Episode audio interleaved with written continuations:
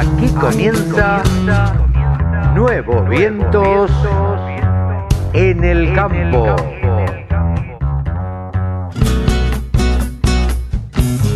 Hola, hola, hola, ¿cómo le va? Muy buenos días, buenas tardes, buenas noches, mis amigos. ¿Cómo andan? Una edición más de Nuevos Vientos. En el campo, amigos míos. Bien, ahí está, del otro lado Cevita Sebanini, el Fachanini. ¿Cómo andas, querido? Hola, Carlitos, bien, muy bien. Por fin, este, eh, acá viendo cómo ha llovido bastante en todos lados y, y- y la tormenta de Santa Rosa ha dado un poquito de agua, ¿no? Está un poquito beneficiando los campos y también un poco refrescando la ciudad de Buenos Aires que empezaba a tomar temperatura de, de primavera. Sí, sí, la venía, primavera, ¿eh? Venía, venía medio primaveral la cosa y ahora, eh, bueno, con esto refrescó un poquito, pero bueno, ya estamos en septiembre, ya estamos en el mes de la primavera, en cualquier momento empieza a ser un poco el calorcito, ¿no? Ojalá, porque también lo disfrutamos todos, digamos, ¿no? Pero sí, siempre que haya lluvia y calor, las, eh, las cosechas siempre son buenas. Eh, la combinación de calor y la humedad, en algunos casos, digamos, para la cosecha gruesa, eh, viene, viene bien siempre. Sí, sí, claro, y bueno, y, y de eso se trata lo que se nos viene en adelante, ¿no? Mucho que hablar de la gruesa, eh, que está dando que hablar además. Así es, así es. Analizábamos con Pablo Adriani el tema de los mercados y, y bueno, pronto vamos a tener alguna novedad de, de los mercados. Vamos a, a ver si hacemos una charlita con Pablo Adriani para que explique eh, algunas cosas interesantes y secretitos de los mercados para poder entenderlos mejor y para poder contarlos mejor quienes tenemos a cargo la responsabilidad de, bueno, de, de- contar esto a- a los productores agropecuarios, ¿no? Sí, es un tema interesante para que el productor lo comprenda eh, eh, y no solamente se quede en, en el número, ¿no? Que una vez por día le digan esto vale tanto, ayer vale tanto, mañana se espera que valga. eh, eh, digamos, y, y poder entender y descifrar y, y por qué pasan las cosas, ¿no? Total, total. Eh, la verdad es que Pablo sabe mucho y hace muchos años que está en esto y yo he aprendido a través de eh, los micros que, que grabamos, eh, aprendido eh, analizar o, o a, a tener en cuenta variables que normalmente uno diría eh, no hay por qué tenerlas en cuenta. Pero hoy nos contaba, por ejemplo, que una barcaza en el, puen- en el puerto de New Orleans eh, se quedó y, y se, se pegó contra el muelle, atravesando la barcaza en el río, y esto frenó todo por una semana. Y parece que no, pero eso también influye en los precios. La demanda, no hay ofertas porque no entra nada. Por favor, obvio. Totalmente. Al final, al final Carlitos, eh, es como siempre dijimos, la, la, la oferta y la demanda de libros de economía de, de- de- de primer año definen todo. Sí, sí. todo. Claramente, claramente. Te cuento que tenemos para hoy a Javi Lauría hablando de, de ovinos y, y de las razas y qué cosas tener en cuenta en cada una de, de las razas. Como estamos eh, arrancando la gruesa, la, siembra de la cosecha gruesa, bueno, vamos a hablar con Ezequiel Pesoni, que es periodista especializado en maquinaria agrícola. Eh, y nos va a contar qué cosas debe tener en cuenta el productor agropecuario a la hora de, de sembrar. Porque, bueno, hay máquinas mecánicas, otras neumáticas, y él nos va a contar todos esos detalles. Con Rode McLean vamos a hablar de deportes, que nos cuenta siempre el hijo de Roderick. eh, Sí. eh, todo el, el tema, el panorama deportivo de lo que dejó la semana y lo que se viene para, para el fin de semana. Charlamos con un Ah. periodista eh, mexicano. Viste que siempre estamos hablando con algún colombiano, periodista colombiano, nos escuchan mucho en, en Colombia, los periodistas agropecuarios, colegas desde allá, nos mandan saludos y nos escriben. Eh, nos escriben de México también y se contactó Ajá. un periodista mexicano y le dije, Hugo, te quiero sacar al aire para que nos cuentes cuál es y cómo es la producción mexicana. Eh, bueno, estuvimos charlando como 15 minutos y nos contó qué cosas, qué intercambios se podrían hacer a su criterio eh, con productos argentinos. Así que tenemos un, un programita mm, bastante variado y vamos a poner en el aire una nota de la semana pasada. ¿Te acordás que la semana pasada charlamos que habíamos hecho una nota sobre el trabajo infantil con Gustavo Ponce, integrante de la oficina de la OIT acá en Buenos Aires? Bueno, eh, nos llegaron por lo menos 7, 8 mails pidiendo que repitamos esa nota. Bueno, eh, la, vamos a, la vamos a repetir. Así que vamos a, ponerla en el aire y esto es lo que tenemos para ofrecerle en un programa más de Nuevos Vientos en el campo. En el campo. Sí, sí, querido. ¿Te parece que arranquemos? Claro, claro que sí, Carlito. Arrancamos.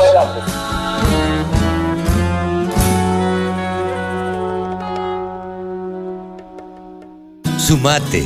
Entre todos hacemos la mejor radio la radio del campo. Ahora estamos en comunicación con el periodista especializado en maquinaria agrícola, Ezequiel Pesoni. ¿Cómo te va, Ezequiel? Buen día. Hola, Carlos. Buen día. ¿Cómo estás? Muy bien, por suerte. Eh, gracias por atendernos como siempre y habíamos charlado en, preparándonos para, o preparándose, preparándonos, dijo el mosquito, preparándose los productores agropecuarios para la siembra de granos gruesos hay cosas que tener en cuenta. Hablábamos la semana pasada de cómo regular las máquinas, básicamente. Hay dos cosas importantes que me decías vos fuera de micrófono, el trabajo del dosificador, los tipos de dosificador que hay y del surcador que lo vamos a tocar en un ratito. Eh, contanos del dosificador, por favor. Sí, viste que el otro día hablamos de la uniformidad del, cultivo, de que las plantas estén eh, eh, a la misma distancia, básicamente. A la misma distancia, que emerjan parejas, que no tengamos fallas, que no tengamos duplicaciones. Y en eso juega un, su papel el dosificador, ¿no? El dosificador es el encargado de tomar las semillas de a una, en caso de maíz, girasol, y eh, e ir descargándolas, entonces para que vayan al fondo del surco. Y ahí cada dosificador tenemos dos grandes grupos, los mecánicos a placa y los neumáticos, y cada dosificador tiene lo suyo, ¿no? El, mecánico eh, es el más propenso a dañar o a romper las semillas si no le prestamos atención a, a los detalles de regulación y cualquier daño a la semilla es una semilla que una planta que te va a faltar con lo cual por un lado perdemos densidad de siembra o densidad de, plantas en el cultivo y por otro lado perdemos rendimiento ¿no? o sea eso va asociado a la pérdida de rendimiento entonces el dosificador mecánico tiene una primera puesta a punto que es fundamental, que es la placa. La placa es un, un, disco con agujero que lo llamamos alvéolo, más que más que agujero, agujero es un poco terminología más común, pero se llaman alvéolos, porque tiene una forma particular, un, perfil, etcétera. Ese alvéolo tiene que estar asociado al tamaño de la semilla, por eso eh, es muy importante trabajar con semillas calibradas. Claro, con semilla uniforme, digamos. Claro, viste que la, la espiga de maíz tiene eh, semillas ubicadas en, todo su largo y las semillas que están en los extremos son de tamaños diferentes a las del, a las del medio. Claro. Entonces, como los alvéolos de una placa son todos iguales, es muy importante que tengamos una buena correlación, una buena asociación entre el tamaño de los alvéolos de la placa y el tamaño de la semilla yo tengo alvéolos más grandes que algunas semillas o que todas, peor todavía, corro el riesgo que ingresen por alvéolo más de una semilla. Entonces me va a descargar de a dos semillas por sitio, eso pueden significar dos plantas por sitio y eso es horrible para para la evolución después de esas plantas. Sí, claro, porque en definitiva las plantas van a competir y el rendimiento va a ser eh, menor. Exacto, exacto, a eso, a eso me refería con horrible. Eh, por otro lado, si vos, tenés una placa con todos los alvéolos iguales, dijimos. Si tengo una mezcla de semillas, algunas van a calzar bien, otras, como dije, son chicas y van a entrar por ahí de a dos. Otras semillas por ahí son demasiado grandes para el alvéolo y no van a entrar. Eh, probablemente cuando se quiera acomodar no va a poder, me va a molestar, me va a generar una falla porque después esa placa cuando gira pasa frente a un gatillo que se llama enrasador, que tiene la función de eliminar la segunda semilla, en el caso que la tenga, pero si es una que quedó medio atravesada, o la va a romper o la va a sacar. Entonces también en cualquiera de los dos casos me genera una falla. Es un alveolo que no va a descargar una semilla en el momento que tiene que descargar. Y se trata siempre de hacer, eh, a ver, de que la siembra sea lo más uniforme posible. Claro, eso, eso te, te- acordás que es lo que hablábamos este, la vez pasada, ¿no? Sí, si sí. yo busco tener eh, tres semillas por, Por tres y metro. pico, dijimos por metro, una cada 30 centímetros, eh, no debería permitirme que me falte una, y que sea por rotura, sea porque no descargó, o tener dos, como decíamos recién. Cualquiera de las dos alternativas no es buena para el cultivo. Entonces, ahí hay, hay un punto muy delicado que es la asociación entre la placa, por el tamaño de sus alvéolos, y el calibre de la semilla. Claro. Entonces, ese Y- es un punto importante a, a- a buscar y a, y, a, y a definir antes de salir a trabajar, ¿no? Claro, esto en el caso de los eh, eh, los eh, alvéolos o los discos, como se les llama, eh, eh, automáticos eh, o mecánicos, digo. Ese es el mecánico, claro. El Y tenemos los otros que que son los neumáticos. Y después tenés el neumático. El neumático trabaja con una semilla que no atraviesa el alvéolo, pero sí se adhiere precisamente por una diferencia de presión de aire, por eso se llama neumático, ¿no? Trabaja con una turbina, hay neumáticos por depresión o por vacío, le decimos no- comúnmente, y neumáticos por sobrepresión o por soplado. ¿sí? En cualquiera de los dos casos, el principio de funcionamiento es el mismo, hay una, diferencia de presión de aire que es quien mantiene a la semilla adherida, en este caso al alvéolo, que ya es de, de mucho menor tamaño, por supuesto, porque la semilla no lo atraviesa. Y acá el calibre de la semilla mm, juega un papel un poquito más secundario, es decir, no es tan importante porque si yo trabajo bien con el enrasador y las diferencias de semillas no son muy significativas, la depresión me permite mantener adheridas semillas de distinto peso, acá me juega más el peso que la forma o que el tamaño externo, pero el, el peso va asociado al tamaño de la semilla. ¿Y Eh, acá qué, qué es lo que hay que tener en cuenta? entonces hay que ajustar dos cosas acá. Eh, el nivel de, de presión o de sobrepresión, dosificador neumático me sirve para sembrar maíz y para sembrar girasol, ¿no? Do- dos pesos de semilla muy diferentes. Sí, claro. Entonces, según el cultivo y además dentro de cada cultivo, según el, tamaño y peso de mis semillas, tengo que ajustar el nivel de, eh, de- de- otra vez, de depresión o de sobrepresión, ¿sí? el, el flujo de aire que esa turbina va a generar. Eso como primer punto.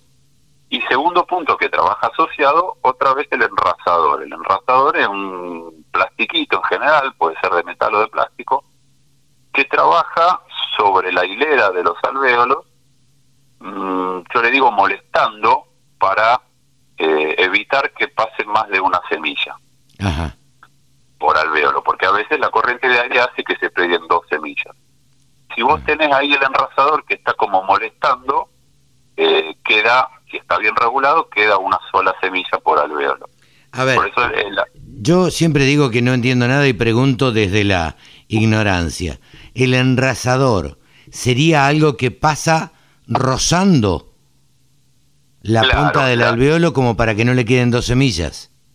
Claro, es, es- es- en general es de plástico, de nuevo, un- un- como un bastoncito de plástico que está paralelo a la placa y uno lo, lo acerca o lo aleja de la hilera de alvéolos. ¿sí? La, la placa es como un disco que tiene un, una hilera de alvéolos en, en el mismo sentido circular de, de la placa. Entonces el enrasador yo lo acerco o lo alejo más de esa hilera de alvéolos. Entonces, si lo dejo medio lejos, corro el riesgo que se me queden adheridas por esta diferencia de presión, esta corriente de aire, más de una semilla. Claro. Si lo pongo muy cerca, que molesta demasiado, corro el riesgo que se me caigan las semillas. Claro, que las tire a to- a todas. La- la- las semillas, eh, yo eh, cuando doy las clases en la facultad un poco le- les hago el paralelo. Es como cuando hoy vamos a, la- a las casas de, de comida rápida y jugamos con la pajita del vaso a sostener los hielos, viste que aspiramos y sostenés el hielo con la pajita, bueno yo cuando Sí, era sí. chico lo hacía, ¿no? Sí, todos lo hicieron, yo lo hacía. Entonces esa depresión que genera la turbina hace que la semilla se quede adherida de esa manera. Ahora, si hay alguien que me está molestando y me golpea el hielo, el hielo se me cae. Claro. Lo mismo mismo pasa con las semillas. Si el enrasador molesta mucho y golpea muy cerca de la hilera, me hace caer las semillas y eso me genera una falla. Me van a faltar semillas en la hilera, con lo cual me van a faltar plantas y todo lo que ya dije. Hay otra cosa también a, tener en cuenta que es el, el surcador. Bueno, claro, una vez que tenemos descargada la semilla, eh, en el fondo del surco, el trabajo del surcador va a definir parte de la irregularidad o de la homogeneidad que hablábamos el otro día. ¿Por qué? El surcador que usa el 98% de las sembradoras es el surcador doble disco en B. Son dos discos que forman una B hacia adelante y hacia abajo. El, el, punto de encuentro entre esos dos discos es eh, hacia adelante y hacia abajo, no es ni justo abajo ni justo adelante, es en el medio. Pero el trabajo de ese surcador doble disco es formar un fondo de surco en B corta. Ese es el trabajo ideal que tenemos que buscar. Si eso funciona bien, la uniformidad de descarga es pareja. Ahora, cuando hay o desgaste excesivo ya de los discos, porque tienen muchas horas de trabajo o porque está trabajando en una zona muy agresiva, no importa. El tema es que los discos están gastados. O tengo juego en la masa de los discos, en los bolilleros, y los discos entonces empiezan a, moverse y a vibrar, empiezan a generar un fondo de surco que si yo le hago un corte vertical es una doble B. Entonces, ese pico central que me queda en el medio del surco, con esa forma de doble B, hace que algunas semillas queden a una profundidad menor. Claro. Entonces, dependiendo cómo está el suelo, esa semilla o va a germinar y va a emerger primero la planta o no va a tener la suficiente humedad porque me quedó muy arriba y además por ahí me quedó una cámara de aire por debajo porque si me queda trancada ahí en ese pico me quedó una cámara de aire por debajo de la semilla en las zonas en las que no tenemos buena humedad me quedó lejos de la zona más húmeda del suelo con lo cual va a absorber agua más tarde o nunca lo va a llegar a absorber agua. Sí, por lo tanto no va a germinar. Sí, puede llegar a no germinar. una planta relegada o no germina y no, no emerge. Entonces es, también una falta de planta. Entonces, este surco en W es un problema y eso está asociado a una falta de mantenimiento en la máquina, sea por desgaste o sea por los bolilleros, por las masas. En los dos casos me está generando un problema por lo tanto eh, me va a generar irregularidad en el, establecimiento del cultivo y problemas de rendimiento, como ya comentamos. Claro. Ahora, ¿el, ¿el surcador se regula también? ¿Es fácilmente regulable? El surcador en sí mismo no tiene mucha regulación más que las ruedas limitadoras de profundidad, que no son el surcador en sentido estricto, pero eh, son parte. Son las que definen, claro, son las que definen hasta dónde baja el surcador, ¿no? que son las ruedas que están al costado, y definen hasta dónde va a bajar el surcador. El surcador en sí mismo no tiene una regulación, sí tiene esta revisión importante que es el desgaste del filo y la, la, las masas o los bolilleros que soportan a los discos. Sí, básicamente es lo que va haciendo el, el surquito, bueno, por eso se llama el surcador, ¿no? El surco donde van a caer, van a ir cayendo o por, por gravedad o por succión eh, o por expulsión las semillas. Exacto. Y recordemos por qué hablé yo recién de la cámara de aire. Porque la semilla solo puede absorber agua teniendo contacto con el suelo. ¿sí? Por los puntos de contacto con las partículas del suelo es que la semilla puede absorber el agua. Claro porque si no tiene aire y si desde el aire no puede tomar humedad, tiene que tomarla de la humedad que está retenida en, las partículas del suelo. Sí, sí, sí. Por eso es importante lo que, lo que siempre también destacamos mucho, el contacto entre la semilla y el suelo. En la medida que la semilla caiga al fondo de esa B corta, va a tener buen contacto con el suelo y por lo tanto va a poder absorber agua y germinar lo más rápido posible. Sí, lo ideal sería que lloviera a los dos días de que es sembrado, ¿no? Pero eso no se puede regular, eso no lo podemos manejar, ¿no? Sí, un par de días más se lleva, pero sí, es un proceso biológico que tenemos que esperar. Ezequiel, muchísimas gracias como siempre por aclararnos y hacernos ver estas cosas que muchas veces no tenemos en cuenta o no nos damos cuenta de cómo son y que hay que tenerlas en cuenta y hay que eh, estar atento a estas cosas. Y como, como digo muchas veces, estas cosas eh, no, no tienen un costo elevado, es, es, es el costo del tiempo que uno le dedica para observar y regular la máquina. El mantenimiento de la máquina sí tiene un costo. Si los discos se gastaron, los tengo que cambiar y tienen un costo. Claro. Pero en cualquiera de los dos casos, sea tiempo que yo invierto en revisar y regular la máquina o el costo de la reparación, eh, influye después en el rendimiento. Entonces, eh, eh, esa, esa es la, la, las pesas que hay que poner en la balanza, ¿no? Claro, claro. Ezequiel, nos charlamos en 15 días, ¿te parece? Dale, cuando vos quieras. Te mando un abrazo. Ezequiel Igualmente. Pesoni, periodista especializado en maquinaria agrícola. Pasó aquí, en los micrófonos de la Radio del Campo. La Radio del Campo. La mejor información del agro con la mejor música las 24 horas. Normalmente tenemos la costumbre de conectarnos siempre con algún periodista de, de otro país para que nos cuente cuál es la realidad y cómo se vive la agricultura en otros países. Ahora estamos en comunicación con Hugo Luna, quien es periodista y comunicador en la Ciudad de México, mejor dicho, en Jalisco, en Guadalajara, en México. Hola Hugo, ¿cómo estás? Hola Carlos, un abrazo.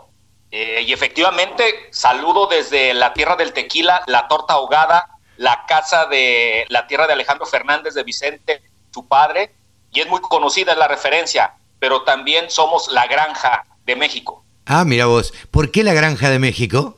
Bueno, eh, em- te platico, iremos de lo macro a lo micro.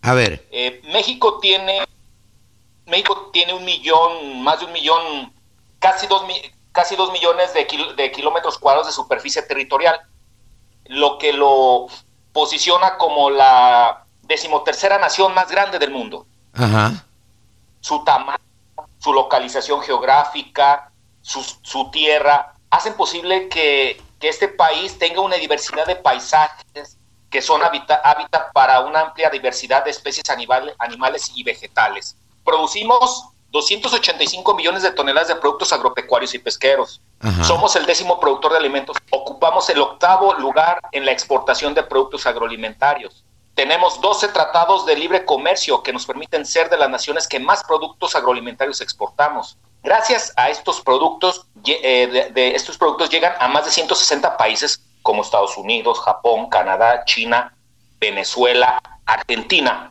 entre princip- muchos otros. El principal consumidor de los productos agropecuarios eh, mexicanos es Estados Unidos, ¿no es cierto? Correcto, Carlos, es correcto. Es a el- nivel mundial ocupamos Sí, sí, dime. ocupamos el primer lugar en ex- ocupamos el primer lugar en exportación de aguacate, tequila, tomate y mango. Noveno en exportación de, de Para carne de nosotros res. el aguacate es la palta. Es correcto, la palta, así, así es. Tanto lo que es Argentina y Chile, así, así le así le conocen. Creo que Perú también. Bien. Eh, ¿Y qué, otros noveno- productos exportan, noveno- Hugo? Eh, ah, eh, va- el noveno lugar lo tenemos en exportación de carne de res, el décimo segundo en exportación de carne de cerdo, el décimo tercero exportador de camarón, por nombrar, por nombrar algunos eh, eh, productos. El, produ- el- el producir el total de las necesidades nacionales de maíz blanco e incluso nos queda un remanente que exportamos a otros países, que son principalmente Centroamérica. Ajá. Contamos con excedentes en la producción de para la elaboración de pastas, por lo que parte del obtenido se, se destina a la exportación. Originamos prácticamente el total de la demanda nacional de frijol, huevo y carne de res. Ajá. Cubrimos las necesidades, exportamos importantes cantidades de azúcar, café, miel, frutas y hortalizas, entre las que destacan tomate, aguacate, berries, plátano, pepino, cebolla, zanahoria, entre otros. Tenemos cubiertas el 80% de las necesidades nacionales de leche y pollo y el 62% de la carne de cerdo. Y se produce en el país el 93% de las necesidades de sorgo. Sin embargo, somos dependientes de las importaciones de soya, que la gran, la, la gran mayoría proviene de tu país, Ajá. arroz y trigo panificable Ah, mira vos. la, la- la conclusión es de que somos una potencia agroalimentaria, la cual, la cual abastece no solo al mercado nacional, sino que alimenta a todo el mundo. nuestra, nuestra balanza comercial es super, eh, superavitaria y a pesar de ser deficitarios en algunos productos, también somos potencia exportadores en ciertos sectores productivos del campo. Vamos a Jalisco. ¿Por qué, por qué, por qué se le conoce la, la, granja de, de, México? Por eso, yo te iba a preguntar hoy al principio de la charla, ¿por qué le decían la granja de México? Entiendo que debe ser un estado que produce muchísimo eh, productos agropecuarios, ¿no? Es correcto, es correcto. Mira, el valor comercial del, del, del agro de Jalisco eh, son 175.989 millones de pesos, algo así como 8.800 millones de dólares. Los volúmenes de producción con 41 millones 75 mil toneladas. Producimos el 30% de los alimentos que consume el país, que es leche, carne de res, cerdo, huevo, caña de azúcar, agave tequilero, maíz forrajero y maíz blanco. El campo de Jalisco se ha fortalecido con la reconversión productiva, lo que ha traído el cambio de cultivos por productos de gran rentabilidad que generan derrama económica y empleo como lo es el, aguacate o la palta, las berries, uva, pimientos morrones e higos. El sector pecuario eh, de Jalisco es líder en leche, huevo, con más del 60% de la producción nacional y carne de, y carne de cerdo. Ocupa lugares de vanguardia en la producción de carne de res, de pollo, miel y en el inventario de hembras ovinas, es decir, de, borregos. En el sector ganadero el agro estatal es entidad líder en el número de ganaderías de toros de lidia, es decir, de animales destinados a la fiesta brava o a la taromaquia. Bastante cuestionado, digamos, ese tema. Pero ah, bueno, así es. Tradiciones. Así es. Los productos agrícolas que Jalisco tiene, eh, tiene liderazgo nacional es el agave tequilero, el maíz blanco, con un ciclo de, de temporal, primavera-verano u otoño-invierno, depende el estado, por ejemplo, Sinaloa, que es el líder es el líder de, producción de maíz en el, en el, país. Ellos son otoño-invierno, el caso de Jalisco, primavera, eh, primavera-verano. ¿Qué clima, ¿Qué clima tienen ustedes en este momento? Nosotros estamos terminando el invierno. Sí, ustedes están en invierno, nosotros estamos en verano con un torrencial aguacero por donde quiera, lluvias muy abundantes. Sí, ahorita estamos en verano, pero con, con lluvia. Ahora por el tema del cambio climático, nos iremos al temporal de lluvias hasta febrero del próximo año. Es decir, está lloviendo acá desde mayo, llevamos eh, mayo, junio, julio, agosto, septiembre, octubre. Vamos a entrar a invierno con lluvia.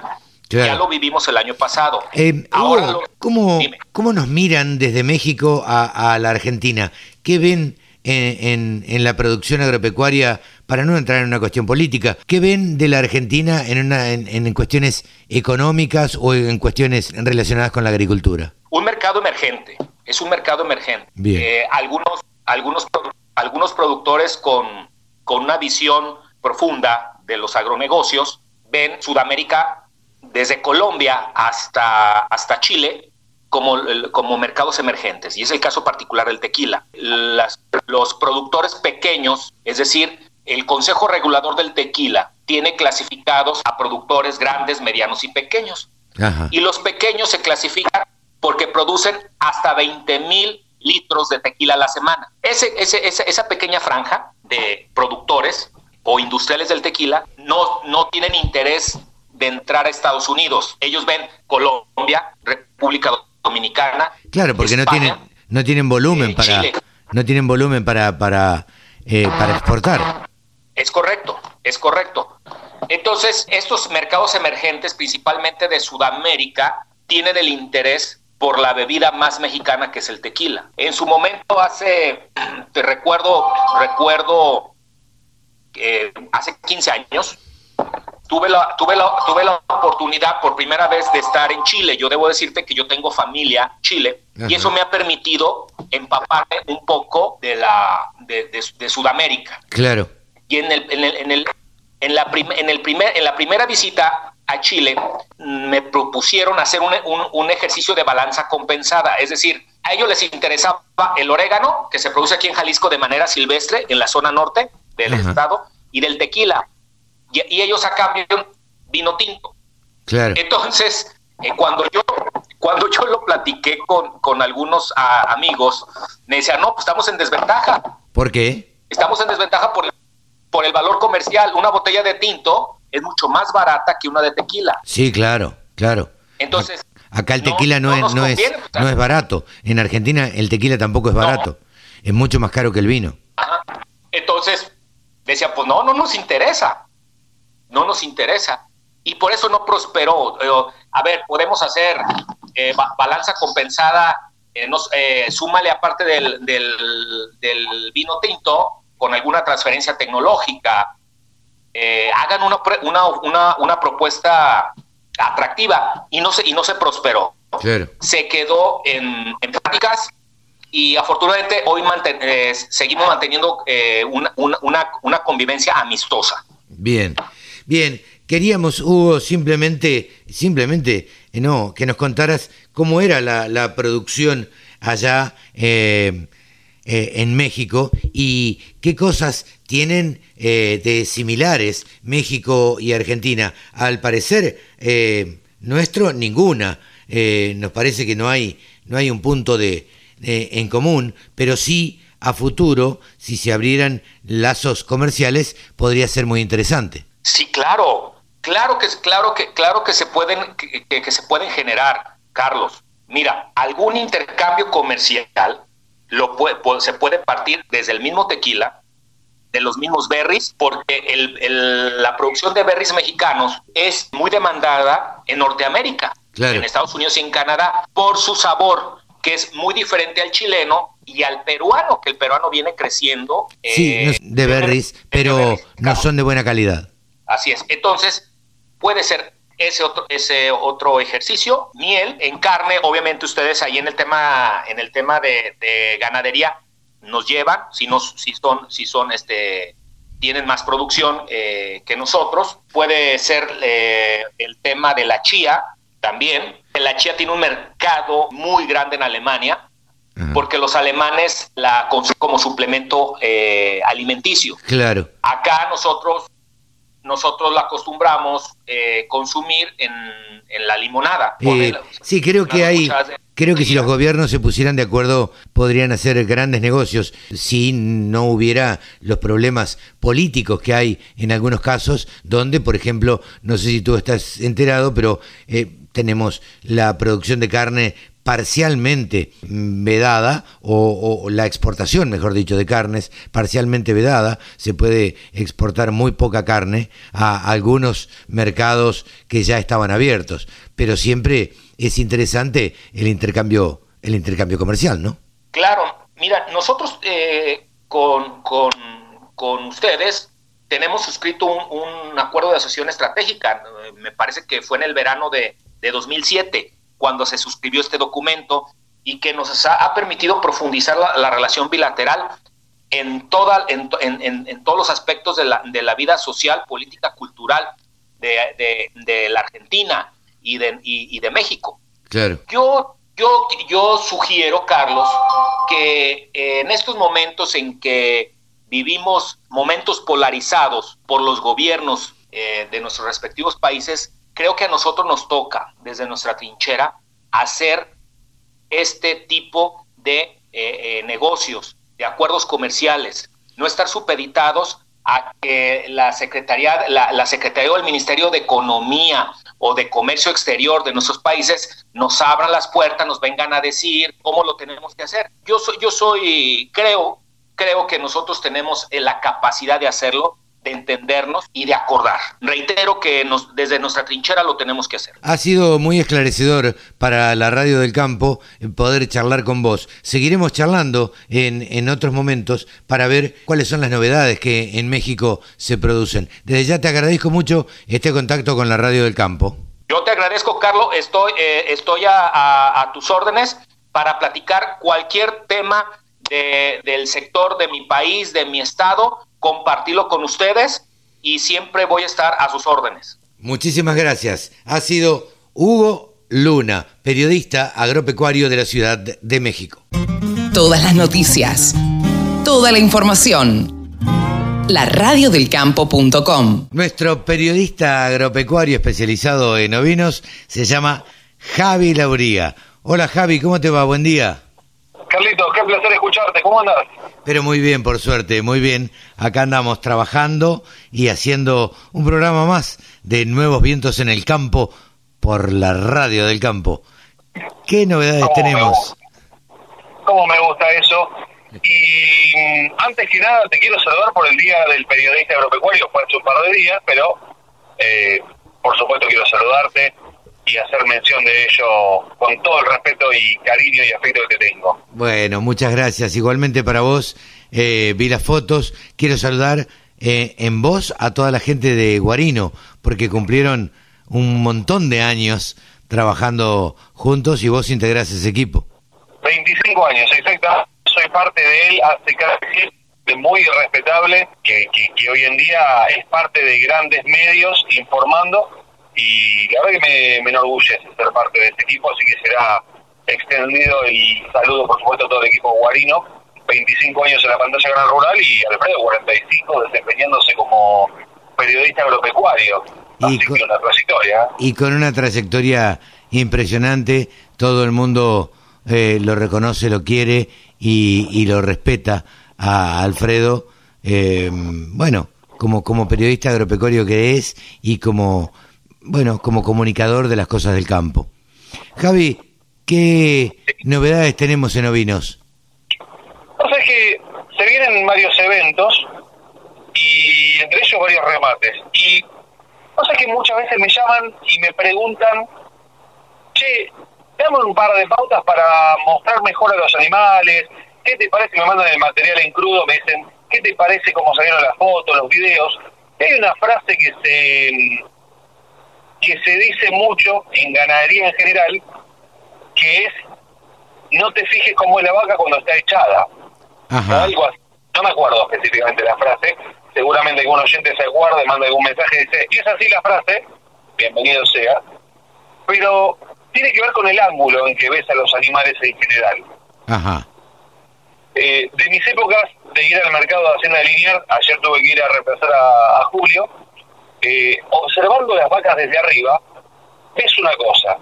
Y cuando van a comprar, están acostumbrados a mirar desde arriba y observan ciertas cualidades de, de los animales, que justo desde ese ángulo es cuando mejor se aprecian. Y esto pasa también con ovinos. Te iba a preguntar, ¿qué relación tienen en este caso eh, los eh, ovinos con los bovinos? En este y tiene que ver, o sea, desde el punto de vista, desde el ángulo en que se lo ve, y esto tomen nota cuando quieran mostrar un animal, porque decís, bueno, quiero mostrar mi oveja, mi carnero, quiero mandarle fotos a alguien. Bueno, no te pares a la altura de tu cabeza, salvo que midas un metro para sacarle foto. ¿Por qué digo un metro? Porque un metro, ponele un metro, 80 centímetros, es la altura de la cabeza de un ovino.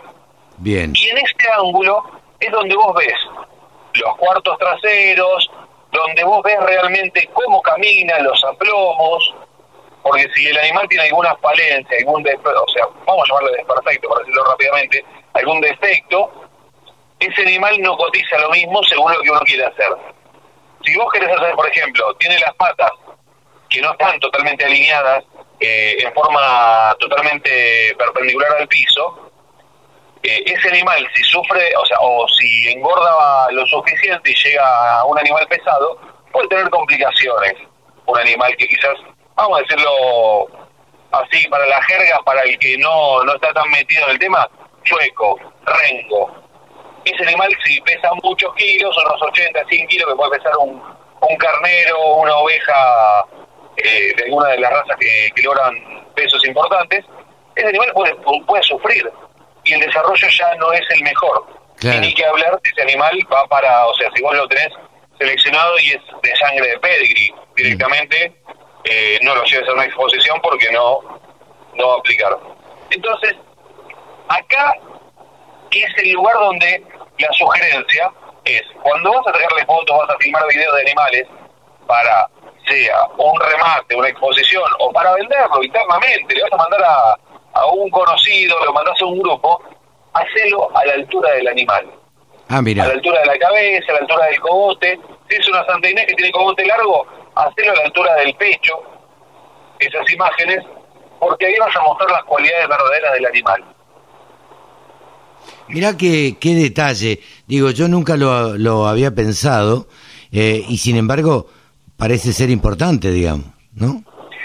Cambia mucho. Cuando vos ves al animal mismo si vos lo ves desde arriba de la pasarela, como puede ser en el mercado de Liniers o en el de Cañuelas, y no recorriste un rato y miraste desde todos los ángulos, se te pueden escapar detalles. En el mercado de Cañuelas, el día de mañana, que tiene ciertas similitudes con el mercado de Liniers, porque uno va por pasarelas que están a 4 metros de altura, eh, se van a vender animales, o sea, se van a vender ovinos para faena.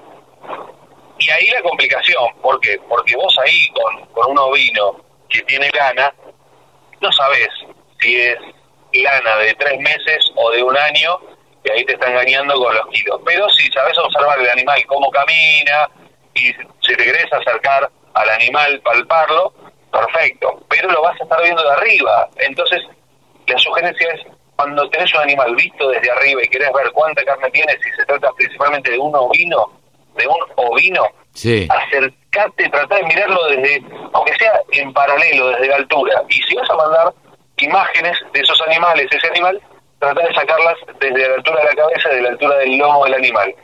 Esto lo cuento porque es algo que, que es un error muy muy grosero. Ahora, estás del otro lado, no sos el que toma las imágenes. Sí. Sos el que está viendo un remate televisado y las imágenes están tomadas desde una altura, quizás un metro cincuenta, un metro ochenta, depende de la altura del camarógrafo, y míralo bien, fíjate los datos, no ignores los datos, de hecho, eh, cada vez más se utilizan los datos objetivos, como el área de ojo de bife, como la grasa dorsal, como la circunferencia escrotal en el caso de los machos, eh, el peso de los animales que tuvo al nacer esa hembra, que obviamente tiene que ver mucho el padre también, pero son aspectos que uno tiene que mirar en la hoja de datos. Ya quedó atrás lo de solamente comprar por el ojo. Claro, mira que qué interesante, la verdad es que uno no presta atención a este tipo de cosas y, y son muy importantes a la hora de tomar la decisión de compra de un reproductor o de una madre, por ejemplo, o de un lote de borregos o de eh, capones. Exactamente. Así que me parece que son aspectos que son interesantes hoy en día porque te puede llevar un chasco. Debajo de la lana y depende cómo esté esquilado el animal, cuando se haya esquilado y a veces le hacen un retoque, vamos a llamarlo eh, peluquería, porque tenés tenés personas especializadas en hacerle en las exposiciones, vos lo ves cuando llegás un par de horas antes y, y ves los animales que los terminan de preparar, ya le sacan, le sacan, viste, todas las protecciones que llevan para cuidarle que no se ensucie el vellón y demás, ves que hay alguno que le hace un recorte especial y hay como marcas registradas de, de lo que son esas personas artesanas para dejártelo perfectito, redondito, y vos no sabés si hay un lomo hundido, vos no sabés si quizás son, es medio flaco de garrones o de patas, porque está todo oculto debajo de la lana. Entonces, eh, si lo ves desde arriba, te perdiste mil detalles. Si lo ves a una altura linda, podés tener muchas, muchas certezas. Pensaba en, en los bovinos, es eh, ma- menos fácil de disimular. Por ahí, eh, en un animal que tiene lana y que uno le puede recortar la lana eh, dándole la forma que quiera, por ahí es un poco más fácil de, de, de engañar, por decirlo de alguna manera. Exactamente. ¿Vos te acordás de la película del juego de manos de tijeras? sí, ¿Viste? Ahí que, que le da forma a los árboles, bueno, es casi lo mismo con los ovinos. mira vos. Che, bueno, eh, ¿qué remates vamos a tener en estos días importantes? Tenemos hoy, se está llevando a cabo la jura mm, en Río Cuarto, la jura de la séptima nacional de Hampshire, junto con toda la exposición de Río Cuarto, y el remate va a ser el día de mañana. Después tenemos el del 2 de octubre, de la cabaña La Esperanza de Agropampa, sábado 2 de octubre, 10 de la mañana, cuando termine este programa, perdón, cuando empiece este programa, vamos a tener competencia, pero pones la radio y muteas el televisor y listo. Hacemos un, un acuerdo ahí, escuchás, por supuesto, todos vientos radio, mientras ves el remate. Y en todo caso, subís un cachito, escuchás cómo va ese animal, porque ahí se van a vender eh, Hampshire, Dorper y Pampinta, y después Camélidos también. Así que prestás atención un poquito, pero dejás la radio bien arriba y prestás atención y tomás nota de los valores de lanas y carnes que damos al final de cada una de estas charlas. Como cuando, Y- como cuando mirábamos los partidos por televisión y, poníamos la radio, ¿no? ¿Quién no ha escuchado, y vamos a ser sinceros, a Víctor Hugo con el relato Claro. y muteabas a Araujo y Macaya Márquez? Les pido disculpas si están escuchando en este momento. Totalmente, totalmente. Pero bueno, eh, ¿tenemos alguna, alguna otra novedad? Expo Argentina Ovina, 23 al 26 de septiembre, en el predio de la Rural. Ahí van a haber ocho razas. Vamos a estar transmitiendo lo que es la jura de los grandes campeones el día sábado. El día viernes vamos a hacer algunas actividades extra que estamos terminando de coordinar. Así que mm, ese día me escapo de la jura en un momento, hacemos estos informes y me vuelvo a la jura para, para seguir transmitiendo el sábado 25 de septiembre. Bien, perfecto. Me encanta, cortita y al pie las noticias de los ovinos. Lo más importante de este mes eh, se lo va a llevar eh, Expo Argentina Ovina, ¿no? Sí, sin dudas, ahí vamos a estar, Carlitos. Me encantaría que puedas estar vos también en algún momento que pases por allá.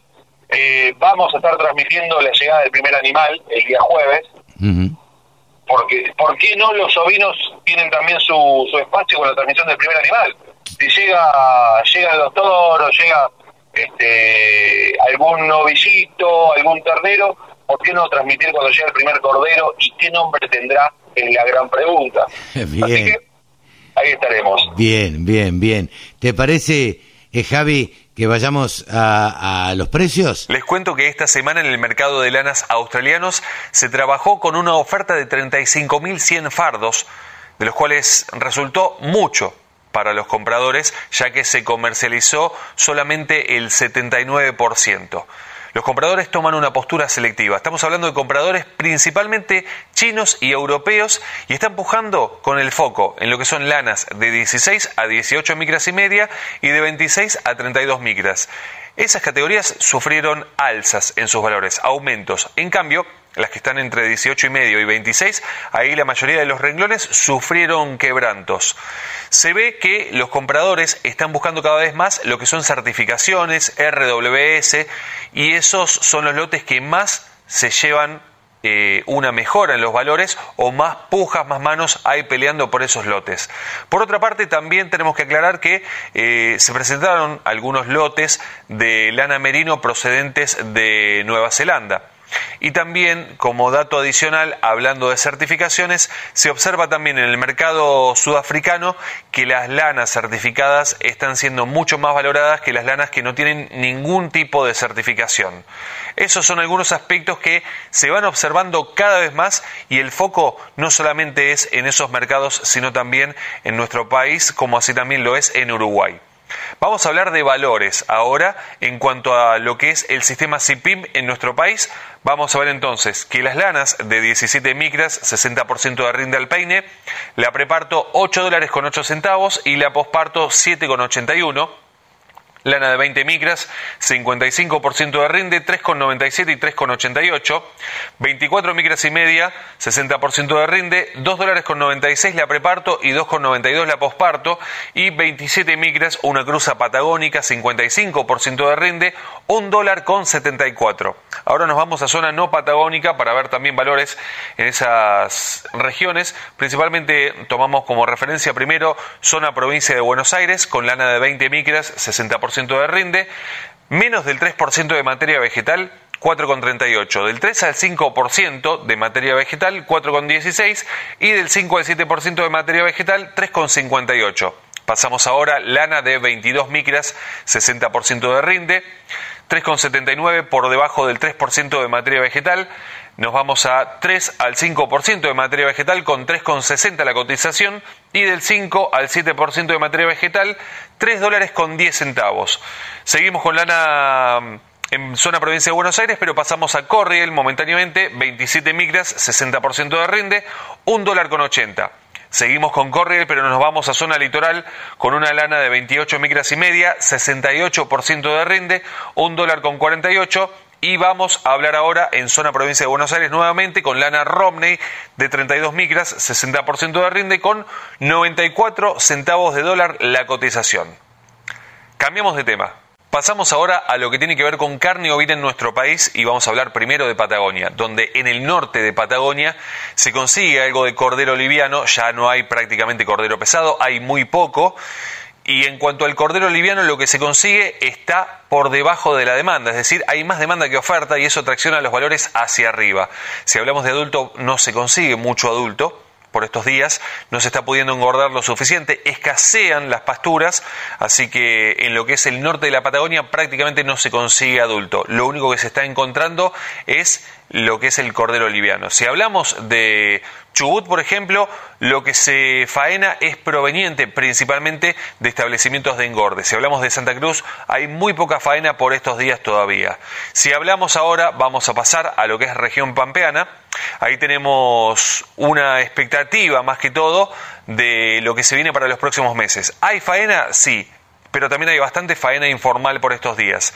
En cuanto a lo formal, que es lo que nosotros hablamos de valores, eh, hay algo, se consigue y de a poco se está viendo más. Pero también hay muchas, muchas operaciones de venta para recría barra engorde. Esto hay que tenerlo en cuenta porque seguramente tendremos valores interesantes dentro de algunos meses en cuanto al cordero pesado y un intento interesante intento de desestacionalización de la oferta. Así que tendremos que ver cómo va reaccionando el mercado a partir de los meses de abril-mayo en función de lo que se vaya consiguiendo. Falta mucho todavía. Vamos a ver directamente valores para tener un poco más de referencias.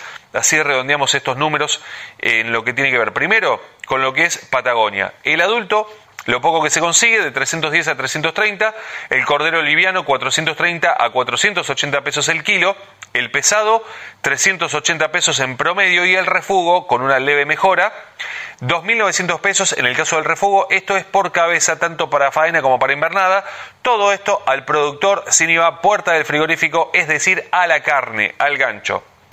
Cambiamos ahora, región pampeana, el adulto 235 a 270, el cordero liviano 380 a 425, el pesado 310 a 355 pesos el kilo y el refugo 130 a 165, todo esto al productor sin IVA, puerta del frigorífico, es decir, a la carne, al rinde, al gancho. En cuanto a ovinos, esto es todo por hoy. Quiero agradecerles que estén ahí del otro lado, por supuesto invitarlos como siempre a pasar por nuestro Instagram, a sumarse es arroba del sector ovinos, también pueden seguirnos en YouTube, buscan del sector com y ahí tenemos muchísimos videos sobre toda la temática ovina que vamos publicando en las charlas semio y los lunes principalmente a las 8.30 de la mañana en la pantalla de Canal Rural en el programa Mercado Visión y por último los invito también a ovinos.delsector.com con muchísima información. Yo soy Javi Lauría y les agradezco muchísimo que estén ahí del otro lado. Hasta la próxima. El campo es el motor del país. Prende ese motor. Prendete a la radio del campo. Carne Argentina, carne sustentable, Seminario Nacional del Instituto de Promoción de la Carne Vacuna Argentina, martes 7 de septiembre, online y gratuito, sustentabilidad de la ganadería argentina, huella de agua y huella hídrica, cuidado ambiental, la sustentabilidad como atributo de la carne, huella de carbono, conexión gratuita, cupos limitados, informes e inscripción en www.ipcba.com.ar o al WhatsApp 54 911 44 15 81 89. El deporte ocupa un espacio aquí en Nuevos Vientos en el Campo por la Radio del Campo. Y para hablar de deportes, nadie mejor que un periodista deportivo. Así es que estamos en comunicación con Rode MacLean. Hola Rode, ¿cómo te va? ¿Cómo estás? Hola Carlos, ¿qué tal? ¿Cómo estás vos? Yo por suerte muy bien y como siempre con muchas ganas de hablar de deporte. Bien, señor, bien, así me gusta. Esa es la actitud. A ver, ¿qué tenemos para eh, qué deja esta semana y qué tenemos para este fin de semana. Bueno, esta semana tuvimos actividad en tenis, eh, tuvimos a Diego Schwarman en el US Open, que es el último Grand Slam que se disputa en el año, y Diego Schwarman que avanzó de segunda ronda tras enfrentar al sudafricano Kevin Anderson, lo venció en tres sets, 7-6, 6-3 y 6-4 para el Peque que avanzó a la tercera ronda, siendo uno de los pocos argentinos que queda en el US Open, otro es Facundo Bagnis, que venció lamentablemente a otro argentino que fue Marco Trungeliti, lo venció en cuatro sets, 7-6, 4-6, 6-3 y 6-3. Una pena que Bagnis y Trungeliti justo se hayan enfrentado en segunda ronda. Claro, que se tengan que enfrentar entre ellos, ¿no? lamentablemente sí o sí había que perder a un tenista argentino, pero después Diego Schwarman que se va a enfrentar contra el serbio Molkan por la tercera ronda y ahí va a ver si ya puede avanzar a lo que son los octavos de final. Eso nos dejó esta semana y que vamos a tener este fin de y en lo que sigue de la semana que viene ya pasamos al fútbol que eh, vamos a tener eliminatorias sudamericanas mañana domingo vamos a tener el partido entre Brasil y Argentina una especie de, de revancha se podría decir de la Copa América Y bueno, habrá que ver cómo, habrá que prepararse la picadita el domingo y este y ver el partido. ¿A qué hora es? Es a las 4 de la tarde, así que cae con la merienda o eh, un asado tardío de merienda, también puede ser, un domingo. Un brunch. bárbaro. Un brunch. Exactamente, un brunch, un brunch. Esa por la jornada 6 que no se pudo disputar hace unos meses y vamos a tener a la selección argentina y obviamente al resto de las selecciones sudamericanas y lo que no va a parar es el fútbol local, eh, que ya que vamos a tener la décima fecha del campeonato, vamos a tener hoy mismo sábado, vamos a tener entre, partido entre Atlético Tucumán y Arsenal, luego vamos a tener a Platense y San Lorenzo que se van a ver las caras en Vicente López a las 6 de la tarde, y por la noche Rosario Central contra Boca Juniors, 8 y cuarto de la noche, y domingo 7 de la tarde, después del partido entre Argentina y Brasil, vamos a tener a Racing contra Banfield, 9 y cuarto de la noche River Plate contra Independiente, siendo obviamente el partido de la fecha, y el lunes cerrarán Estudiantes Argentinos a las 6 de la tarde y Vélez Unión a las 8 y cuarto de la noche. Pasamos a Fórmula 1, Carlos. Eso, a ver, eh, hubo bastante... Eh, a ver, bastante lío en la Fórmula 1, si se puede decir, en el Gran Premio de Bélgica. Eh, sí, exactamente, exactamente. El Gran Premio de Bélgica que dejó a Max Verstappen como primero en la clasificatoria, pero en la clasificación de pilotos Verstappen está segundo por detrás de, bueno, Lewis Hamilton y ahora se van a ver las caras en el Gran Premio de los Países Bajos mañana domingo, como siempre, en la Fórmula 1 a las 10 de la mañana, así que todos los fanáticos del automovilismo van a estar atentos en, entra esa gran carrera. Muy bien. Si te parece, Carlos... Contanos, a ver, le, contamos a alguno, siempre hay algún oyente nuevo, que Rode siempre nos trae alguna perlita, algún eh, deportista destacado de la Argentina eh, en algún deporte. ¿Qué nos trajiste para hoy, Rode? Esta, esta vez traje un futbolista argentino muy querido y muy recordado por muchos, eh, históricos de los mejores futbolistas que tuvo nuestro país. No estoy hablando ni de Messi ni de Maradona, estoy hablando de Mario Alberto Kempes, jugadorazo. El matador. El, matador Kempes, que fue goleador de, del Mundial del 78, que consagró a Argentina como por primera vez campeona del mundo. Lamentablemente, en un, el Mundial se disputó en Argentina en un contexto horrible para el país, siendo la, una dictadura. Eh, lamentablemente una pena el contexto, pero sin dudas el título se celebra y se festeja y se va a recordar a lo largo de la historia. Totalmente. Ya pasando con el perfil del matador que nos desviamos del tema, Mario Alberto Kempes nació el 15 de julio de 1954 en la ciudad de Belville, en la provincia de Córdoba, que Belville, te cuento Carlos, un pequeño detalle, Belville es una ciudad de mucho fútbol y de hecho tiene una particularidad que tiene un club de barrio eh, en la ciudad que se llama Club Atlético y Biblioteca River Plate. Entonces, bueno, se llama, se llama igual que el equipo River, pero la particularidad es que el escudo tiene los colores y la forma de los de Boca. Entonces, es, un, es una historia interesante, un pequeño detalle que les cuento, que te cuento a vos y a nuestros oyentes, pero que si algún día te parece, puedo venir a contar la historia de ese club y de Belville, que bueno, respira fútbol y también fue la ciudad en donde se creó eh, la, la pelota que se utiliza a día de hoy, el material con el que se arma las pelotas de fútbol. Y siguiendo con el matador, que nos desviamos otra vez. Estamos abriendo ventanitas, pero está bien, viene, viene, viene a cuento. Es muy linda. Un día te voy a pedir que prepares esa historia de, eh, de ese club que tiene que se llama River Plate y que tiene los colores de Boca. Eh, como es, muy interesante la historia. Eh, y Belville, cuando uno va por la ruta 9, ve las fábricas de pelota y las ofertas de pelotas a los costados de la ruta. Ah, mirá, no, no sabía eso. Yo nunca fui a Belville. Eh, sí, me, me, me dio ganas de conocerla ahora con esto que me dijiste.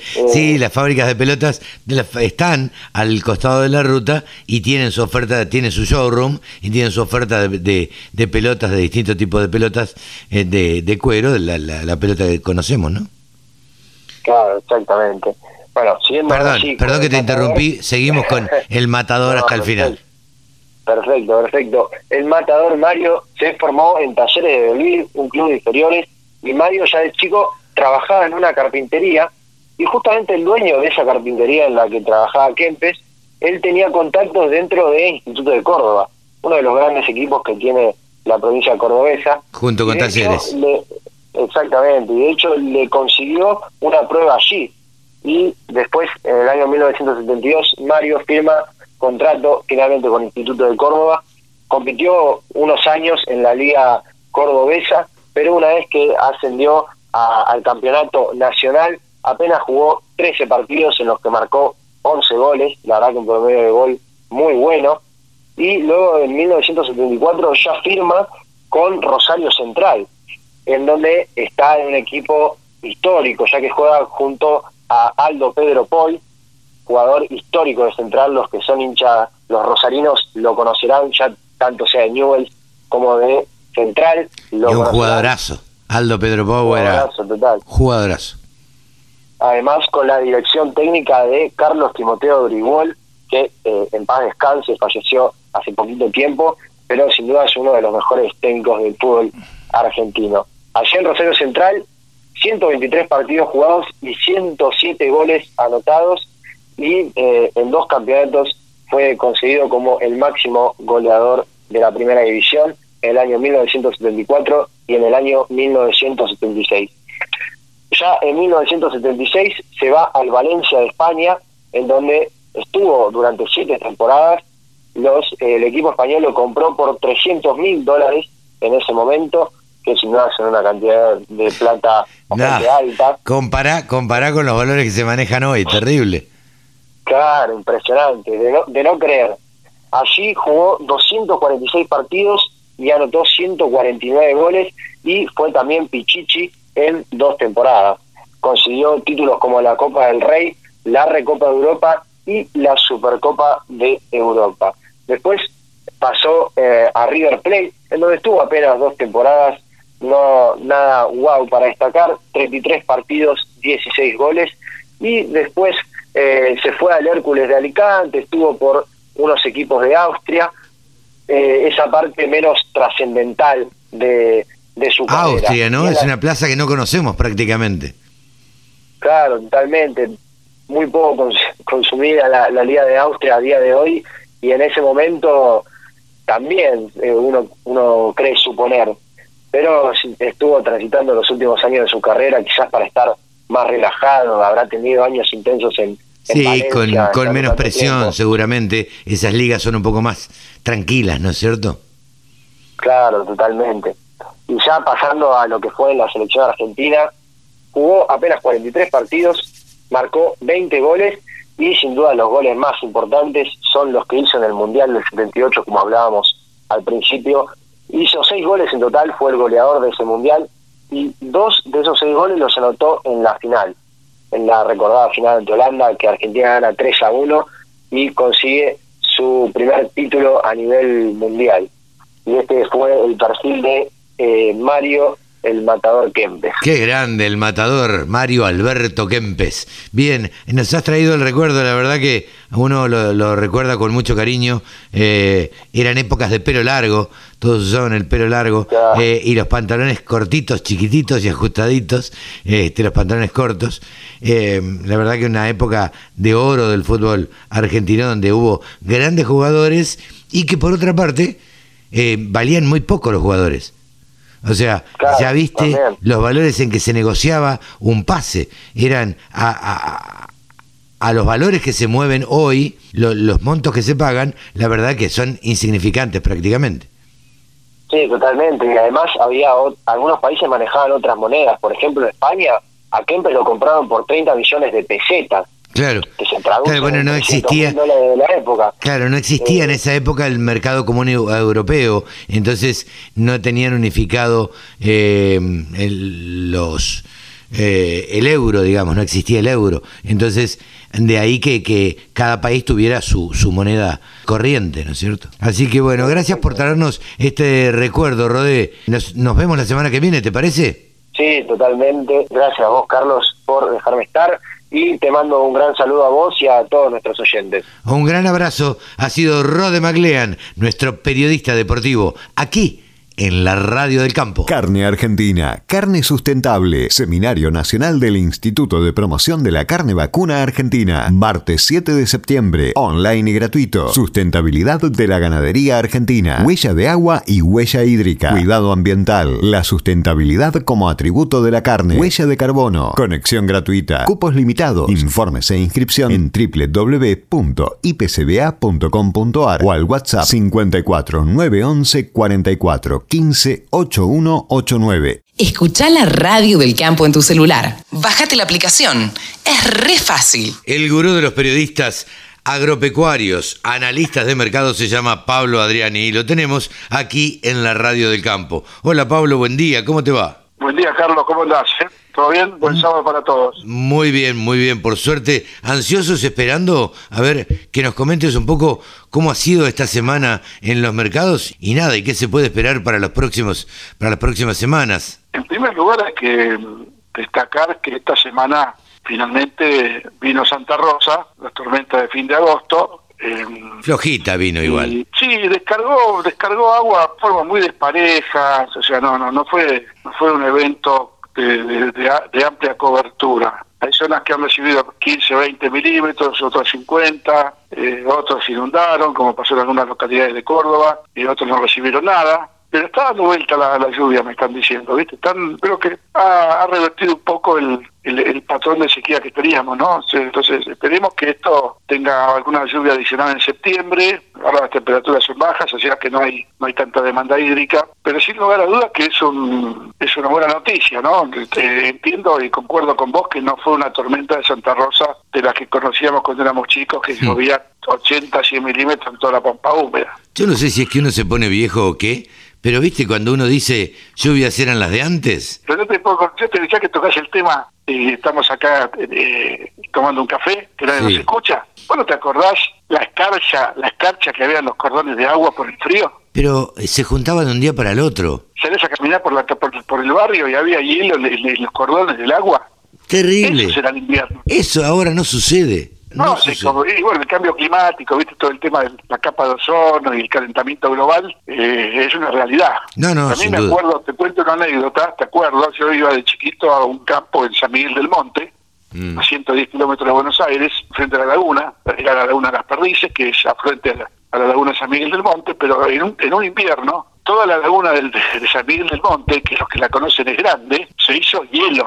Caminábamos por la laguna. Toda la laguna. hielo. Yo charcos, eh, a ver, en el campo, yo he caminado arriba de los charcos, en, en Maipú, provincia de Buenos Aires, nosotros jugábamos de chicos a caminar a- arriba de los charcos. Un charco, no una laguna. No, no, no, se congeló la laguna. Yo tenía, tendría 10, 12 años a lo sumo y me acuerdo que caminábamos por el hielo. El tío me decía, cuidado que se, se, se rompe la capa de hielo y, y te- y te vas abajo, ¿viste? Después cómo te sacan. Mirá Así vos. que anécdotas de gente... De gente, somos veteranos. de este gente mercado, ¿no? mayor.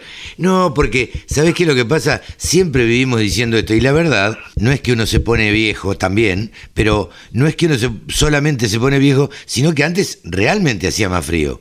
Digo, Totalmente. Hacía totalmente. mucho, Y mucho había, había, eh, eh, había que ponías un papel de diario entre la media y el zapato. Claro. Por el frío que había. Pero bueno, acá estamos. Pero bueno, la cuestión es que hemos llegado hasta acá. Me preguntaba mientras vos decías estos eventos climáticos que están sucediendo en la Argentina. Como nosotros miramos a Estados Unidos, ¿Estados Unidos estará mirando qué es lo que sucede en la Argentina? Yo te diría que no todavía.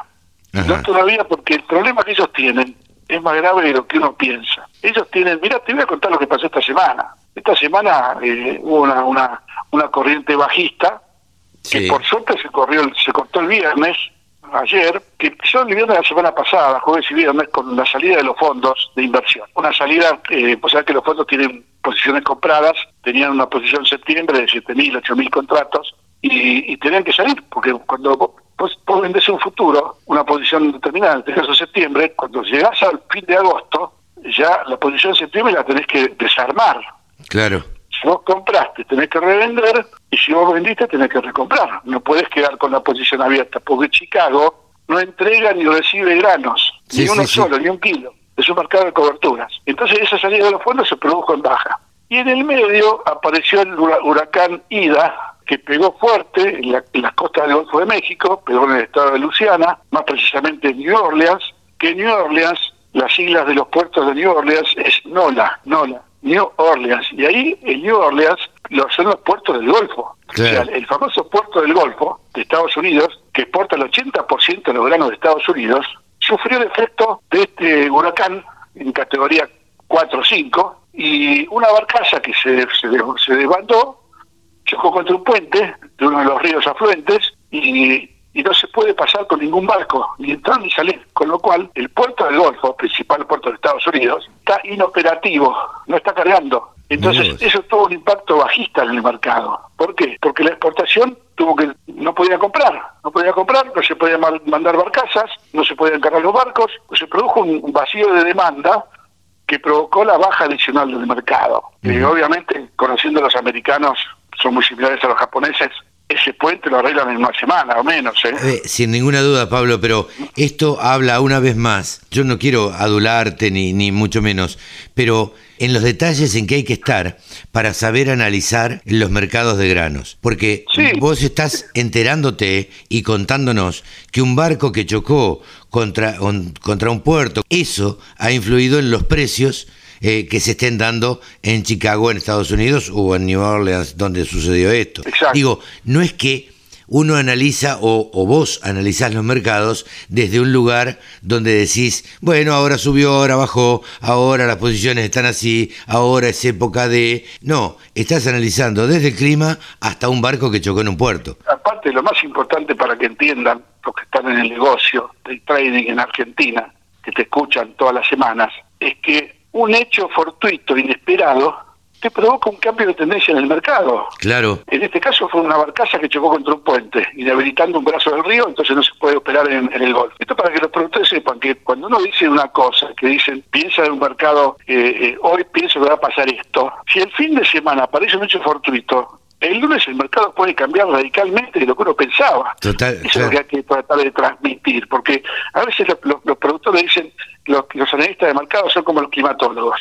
No, no, discúlpenme, pero no. Tenemos más fundamenta que los climatólogos, porque los climatólogos dependen de la biología, de la, atmósfera, de los vientos, programas estadísticos. Sin duda. caso de los pero un hecho fortuito algo totalmente inesperado, porque vos no podés analizar si un barco va a chocar o no. Exactamente. puede cambiar todo el panorama de la semana siguiente. Bueno, entonces, eh, dicho esto, la noticia positiva que el viernes, el día de ayer, los fondos ya estaban prácticamente con todas las posiciones cerradas y, y el mercado de Argentina empezó a respirar, el maíz volvió a tocar los 192 dólares disponibles, y después de haber estado en 188, la soja volvió a 336, o sea, entramos ahora en, en lo que veníamos diciendo antes de la liquidación de los fondos, que es un mercado en Estados Unidos muy agarrado con alfileres, porque la situación climática en Estados Unidos tuvo su efecto negativo sobre los rindes y ahora el mercado tiene que evaluar cuán, cuán negativo fue ese efecto y en ese sentido, eh, la semana que viene calculo que entre el 9 y el 10 de septiembre el UDA va a publicar su informe de oferta y demanda de todos los meses y yo me, me, animaría a decirte que el UDA en el informe de septiembre no va a producir no va, no, va a producir ningún cambio ni en la producción de soja ni, en la producción de maíz de Estados Unidos. ¿Vos crees que va a ser un informe bastante neutral? Exacto, conociéndolo como lo conozco, porque en septiembre, eh, para mediados de septiembre, empieza la cosecha de maíz y de soja en los principales estados tempranos. Entonces, el USDA no va a corregir nada, esa es mi intuición, y va a esperar que evolucione cosecha, y si hay algún ajuste lo hará en octubre. Ahora bien, si el USDA ajusta en septiembre algo, es, es una baja en la producción de soja y de maíz. Claro. Entonces ahí hay una alerta y te puedo llegar a decir, Carlos, esto viene para subir más todavía Claro. en el mercado así. Pero posiblemente el UDA ponga paños fríos, neutralice toda la presión que tienen los, los, los operadores, porque muchos dicen que la cosecha es mucho menor y tengamos que esperar hasta octubre. Pero mientras tanto, los productores, yo creo que tenemos seguimos con la misma visión del mercado. Un mercado de soja que recién estamos en septiembre. O sea, que los que tengan soja disponible. Falta mucha agua a correr bajo el puente. Estamos hablando de acá, abril del año 2022. Y entonces yo no, no, no, no, no, no les diría que vendan soja no porque sea alcista, porque tenga la bola de cristal, sino porque porque todas las fichas bajistas ya están arriba de la mesa. Claro, Ya no, no hay tiempo, no hay, no- o sea, ni ni siquiera una lluvia de 100 milímetros te revierte lo que está pasando en Estados Unidos ahora. En cambio, Entonces- sí el maíz. Claro, en el caso del maíz es distinto, porque la exportación tiene la panza llena, tiene 37 millones de toneladas compradas y le sobra maíz. O sea, le está sobrando maíz para la campaña 22-23, mira lo que te digo. Entonces, eh, posiblemente la exportación afloje un poco el, el, el- el precio, aunque estamos viendo que está siguiendo bien un poquito la tendencia de Chicago, porque ayer a la tarde la exportación mejoró a 192 dólares. La pregunta del millón es si podemos esperar que llegue a 200 o no, el disponible. Yo no me animaría a decirte que va a llegar a 200. Es probable, es probable. Sí sé que si la exportación termina de comprar o, o en el periodo pre, pre y post paso y en el periodo de pre y post legislativa de noviembre, Sí. con lo cual falta falta una eternidad, falta todo septiembre y todo octubre, y se y se y baja la oferta de maíz disponible, la exportación no va a sobrepagar por una oferta que no aparece, porque se tira un tiro en los pies. Sí, claro. Porque si mejora el precio y no compra nada, eh, le va a afectar las 5 las cinco millones de toneladas que tiene de maíz a fijar a la exportación, le van a fijar un maíz más caro. ¿sí? Pablo. Estoy dando una perlita. Realmente estás tirando una perlita, claro que sí. Y quiero que nos despidamos con esta perlita porque en general en todos los programas siempre tirás alguna, alguna perlita, algún tip así como para dejarle clarito al productor agropecuario qué es lo que haría Pablo Adriani en el caso de tener que comprar y vender. Pablo, ¿nos despedimos hasta la semana que viene? Sí, señor, la semana que viene nos vemos y bueno, esperemos tener noticias alcistas Buena semana, buen fin de semana. Pablo Adriani, aquí en los micrófonos de la Radio del Campo. www.laradiodelcampo.com La radio que te acompaña a las 24 horas. Bien, se realizó el segundo seminario del ciclo que organiza la oficina de la OIT Argentina junto a organismos públicos y privados con foco en la protección social como estrategia de prevención y erradicación del trabajo infantil. Un ciclo de seminarios de la OIT Argentina. Estamos en comunicación ahora con Gustavo Ponce punto focal de trabajo infantil, trabajo forzoso y trata de personas de la oficina de la OIT Argentina. Hola Gustavo, ¿cómo estás? Mucho gusto, gracias por atendernos. ¿Qué tal? El gusto es mío, ¿cómo están? Bien, decía que se realizó en, en- a- antes de ayer, creo, esta reunión y donde referentes del gobierno, empresarios y sindicatos debatieron junto a especialistas el rol de la protección social en la erradicación del trabajo infantil. Como primera pregunta, eh, yo te diría, eh, para saber y para, para, y para que ilustres a, a nuestra audiencia, ¿qué tan importante es el trabajo infantil hoy en la Argentina? Bueno, eh, en la Argentina tiene una magnitud que sí es importante, ya que uno de cada diez niños entre 5 y 17 años eh, trabajan. No, mira. Eh, así que estamos, eh, y es, es- este dato es un dato previo a la pandemia, Ajá. eh, así que suponemos que debe haber un incremento. Es un dato del 2017, pero es la encuesta oficial del INDEX que se hizo tanto en las zonas urbanas como rurales. Ajá. Eh, así que, bueno, es un dato importante y también eh, cuando vemos este dato en el ámbito de agropecuario, digamos, eh, esto se duplica. Y nosotros, eh, bueno, obviamente nos llamamos la Radio del Campo, con lo cual eh, nos dedicamos a, a todo lo que tiene que ver con, con el campo.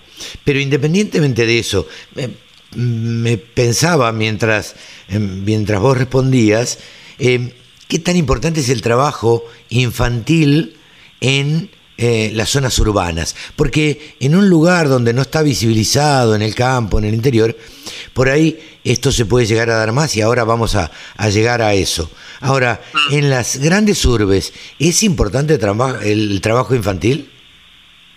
Sí, sí, por supuesto que sí, y por ahí adquiere otras connotaciones, o sea, en general, tanto niños, niñas y adolescentes, ya sea en el ámbito rural o urbano, trabajan en general junto con sus familiares, Claro.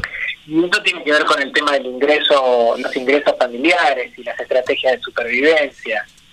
Eh, así que sí, adquiere otras formas, por ahí a veces estamos hablando de trabajos eh, nocturnos, en el caso a veces de, de adolescentes o, o algunas prácticas vinculadas a, a la mendicidad, Ajá. algunas formas que están vinculadas también a, a otros trabajos más callejeros o, o muchos trabajos demandados o, o vinculados al tema de comercio, eh, pero o cuidado de personas, ¿no? Claro, claro. Eh, me preguntaba si no sabía esto, vos nombraste la mendicidad.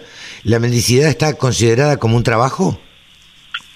Bueno, en realidad eh, hay algo, no, no quisiera llevarlo como a un terreno muy técnico, pero sí hay algo que se llaman peores formas de trabajo infantil, donde están las formas que son más inaceptables, y hay formas que claramente son delitos, ¿no? La, la participación de niños, por ejemplo, eh, en, en pornografía, utilización de Sí. niños para venta de estupefacientes, eh, claramente eh, son son delitos y hay alguien que se beneficia, o sea, y la trata, por ejemplo, está ahí, Claro. dentro de las peores formas de trabajo infantil. Eh, Eso no quiere decir que haya buenas formas, eh, no es un tema semántico, sino es un tema de decir, bueno, este es el problema y veo cuál es la, la puerta de entrada y lo más urgente que tengo que cambiar. Ok. Eh, El- sí, por, por lo que ustedes detectan, eh, estamos charlando con Gustavo Ponce, quien es punto focal de trabajo infantil, trabajo forzoso y trata de personas en la oficina de la OIT en Argentina. Y te queríamos preguntar ahora sí, ya entrando en el campo, eh, ¿en dónde se da principalmente el trabajo infantil? Bueno, eh, en realidad eh, es probable que, que, que haya trabajo infantil en muchos sectores eh, y haya menos en los que están más mecanizados o que comercializan sus productos, eh, que venden la mayor parte de sus productos al exterior. Ajá. Eh, como el caso, por ejemplo, del limón.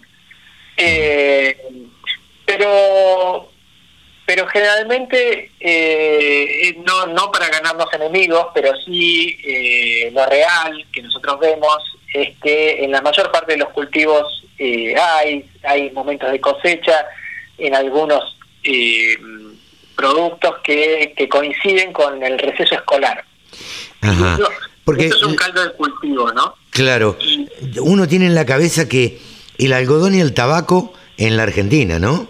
Eh, el algodón y el tabaco eh, y la yerba mate ocupan eh, una buena parte de- de- de trabajo infantil.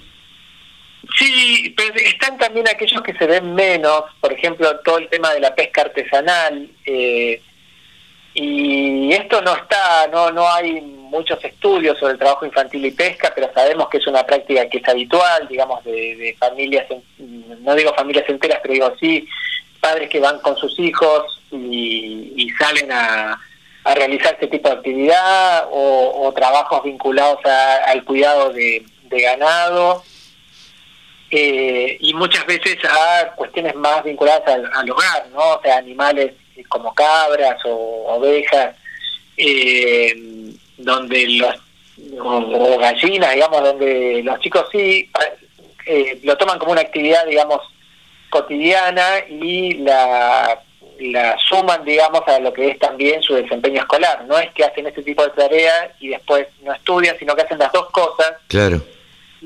Y eso claramente impacta negativamente, más que responsabilizarlos y, y, y inculcarles la cultura del trabajo, lo que hacen muchas veces es quitarle tiempo de juego, quitarles tiempo de descanso, ponerlos en, eh, en contacto con, con, herramientas de corte o, con, con, productos que son tóxicos. Eh, y bueno, y aparece, digamos, toda una serie de impactos negativos en lo que es la trayectoria escolar. Ajá. Eh, Gustavo, ¿y quién tiene la responsabilidad, digamos, de controlar que así no suceda? Digo, ¿cómo, cómo se hace para controlar eso? Bueno, la responsabilidad indelegable acá es del Estado, o sea, eh, el Estado a través de sus organismos que son ejecutivos, a través de sus leyes, o sea, la Argentina cuenta con un marco normativo muy amplio para abordar el tema eh, y también con un marco de políticas y de instituciones, comisiones provinciales que trabajan en cada una de las 24 provincias. Eh, pero bueno, hay toda una parte que que, requiere, digamos, como una tarea inspectiva, eh, que eso está a cargo del Ministerio de Trabajo y también de las provincias. Pero hay otra parte que es la parte, diría que es el desafío mayor, que es el tema de restitución de derechos. O sea, eh, cuando un niño o niña trabaja en un hogar, eh, no es que hay padres malvados que los están enviando a trabajar, que quieren vivir de ello, sacar un, un rédito. No, lo que pasa muchas veces es situaciones de vulnerabilidad, de ingresos económicos de la familia muy bajos, muy inestables, eh, formas de contratación como el pago a destajo, que no a veces favorece que, que vayan todo el grupo familiar. Eh, digo, vimos ese panorama de familias enteras arriba de los camiones de yerba mate.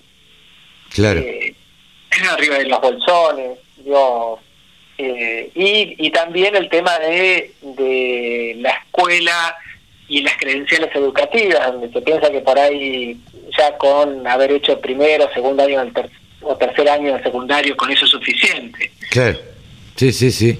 Eh, ¿qué, ¿Qué rol cumple el Renatre en el campo en este, eh, en este tema? Bueno, es un organismo muy activo que está trabajando en cuestiones vinculadas también a la inspección, en colaboración con, organismos también con áreas del Estado, del gobierno, eh, pero sobre todo tiene que ver con el tema del registro de los trabajadores, ¿no? Y ese es un punto que es súper importante. Porque cuando hablamos de trabajo infantil no hablamos de niños que trabajan porque sí, sino de niños que están vinculados o están en, una familia donde sus padres muchas veces tienen ingresos o trabajos que son informales. Eh, entonces, tampoco es garantía de que porque haya trabajo formal no va a haber trabajo infantil. Tiene que ver con una serie en conjunto de factores eh, y uno de ellos también es eh, no considerarlo como un problema, o sea, lo que nosotros consideramos, lo llamamos eh, como una visión positiva del trabajo infantil o una visión romántica donde se dice que bueno que el trabajo infantil en realidad eh, beneficia a los niños porque los incorpora a, una cultura del trabajo cuando en realidad vemos y los números nos marcan que esos niños y niñas después eh, llegan cansados a las clases y, y tienen menor capacidad de aprendizaje que sus padres que no trabajan eh, con el tiempo aparecen repitencias, aparecen llegadas tarde, abandono frecuente y bueno, y después un primer empleo, digamos, de, por ahí de baja calificación, ¿no? Claro, claro. Eh, sí, sobre todo si esto que decías antes, eh, vos, Gustavo, me, me hace pensar en aquellos hogares donde terminan eh, eh, el, primario y tal vez no siguen estudiando o mm, empiezan el secundario y en primero, segundo, tercer año eh, dejan para seguir trabajando o ayudar a sus padres. Entonces ahí es donde se ven coartadas un poco las libertades de estos adolescentes. Sí, tal cual. Y también tiene que ver con las realidades productivas de las regiones, ¿no? O sea, cuántas posibilidades de trabajo, de crecimiento hay en las regiones en que los niños y niñas habitan. Claro. Entonces, eh, es como un conjunto de, cuestiones, no es una sola causa. Eh, y cuando nosotros, bueno, veíamos el tema de la protección social, lo vemos porque, bueno, eh, nos preocupa, digamos, la situación en particular de los adolescentes, que sabemos que a partir de la pandemia han salido a, trabajar más, o sea, son como una variable de ajuste en un punto. Claro, es que, a ver, eh, imagino yo, eh, vos me corregís si, si estoy errado, que al tener los padres menores ingresos mandaron a trabajar a esos adolescentes eh, durante este tiempo de pandemia. Sí, sí, por ahí eh, pondría entre comillas la palabra mandaron, porque no, no hay como una... Digo, los adolescentes también participan de algún modo de esa decisión, o sea, son sensibles a la situación económica de sus hogares, eh, ven lo que le está costando a sus padres, y, y bueno, y sí han comenzado, digamos, han, se ha incrementado el trabajo infantil a partir, y sobre todo el adolescente, a partir de, por, el efecto, digamos, de la, del empobrecimiento de los hogares a partir de la pandemia. Y, y la, la asignación universal por hijo, el IFE, la tarjeta alimentar, digamos, eh, han contribuido a, han, o sea, lo que establecen es como, como una barrera, digamos, como un pequeño freno, pero claramente, por lo que vimos en una encuesta que hicimos eh, junto con UNICEF, el 56% de los adolescentes que trabajan eh, viven en hogares que reciben algún tipo de ayuda del Estado. Eh, o sea, y están los otros que no, ¿no? Entonces, bueno, ese es el punto. Claro, eh, estos niños, niñas y adolescentes, como eh, yo lo escuché siempre de, parte de UNICEF, eh, tratarlos así. ¿Ustedes trabajan, esta comisión trabaja junto con UNICEF? Sí, trabajamos de modo articulado con UNICEF. Claramente abordamos como dos, dos temas distintos eh, porque si vos ves la Convención de los Derechos del Niño, uno de los derechos eh, es a no ser explotado económicamente. Pero todo el resto tiene que ver no con algo negativo, sino con algo de promoción, ¿no? O sea, eh, derecho al juego, derecho a una identidad, derecho a, al acceso a la salud, a la, a la escolaridad, a una escuela de calidad. Entonces, claramente, nosotros estamos como en este momento, o sea, eh, la OIT hace foco en, en, aquellos lugares donde no debería estar un niño o una niña, que es el mundo del trabajo. Y no debería estar tempranamente. O sea, hay una edad para comenzar a trabajar que cuanto más se retarda, consideramos que mejor, o sea, cuanto más se le pone una apuesta a la educación es mejor, pero un adolescente entre 16 y 17 años según la legislación nacional, puede trabajar de modo protegido. ¿Qué quiere decir? No implica que deje la escuela, que no puede trabajar con herramientas de corte, que no puede trabajar en, actividades con pesticidas ni, lo que se considera trabajo peligroso. Sí, sí, sí, claro, claro. Eh, por último, Gustavo, para ir cerrando, ¿qué, qué, propuesta hacen ustedes o, creen que se podría hacer eh, para tratar de, evitar este trabajo infantil? Bueno, eh, en primer lugar, eh, creo que los seminarios estos son espacios de reflexión y, un poco lo que invitan también es a, quienes toman decisiones en la política pública, tomarlas en base a, a evidencia. Entonces, eh, un ejemplo muy concreto, hicimos un estudio eh, donde se estableció el riesgo y la probabilidad de trabajar y se estableció por distrito eh, y cada provincia cuenta con esa información, o sea que hay como un mapa caliente donde dónde estaría más el problema ubicado geográficamente, ¿no? Eh, o sea que hay elementos y entonces lo que apuntamos es a que la toma de decisión de la política pública eh, sea en base a, evidencia científica, a generación de conocimiento académico y a discusiones donde también participan no solamente los académicos, sino áreas de gobierno, empleadores y trabajadores. Claro. Bien, Gustavo, la verdad que felicitaciones por este, esta serie de charlas que están realizando, estos ciclos de seminarios de la vida Argentina, porque en definitiva eh, lo que van a llevar a hacer es a, bueno, visibilizar este trabajo infantil que, bueno, eh, tanto estamos en contra todos. Hoy, eh, mm, a mí no me gusta ser autorreferencial, pero eh, que ustedes, a ver, te voy a hacer esta pregunta y por último. Si yo, si ustedes ven un chico de 5, 6, 7 años trabajando en una manga este, o ayudando a, a- a su padre o a su madre, eh, muchas veces este trabajo también lo hacen las mujeres, a vacunar eh, lo- los, eh, los animales. ¿Ustedes lo consideran un trabajo infantil? Sí, Ok. sí. Sí. Porque yo me eh, divertía, yo nací en el campo y hacía ese trabajo y, y lo tomaba como una diversión, por ejemplo. Claro, hay, hay un hay un tema, eh, si me permitís, para, Sí, sí. para- porque es una pregunta importante. Eh,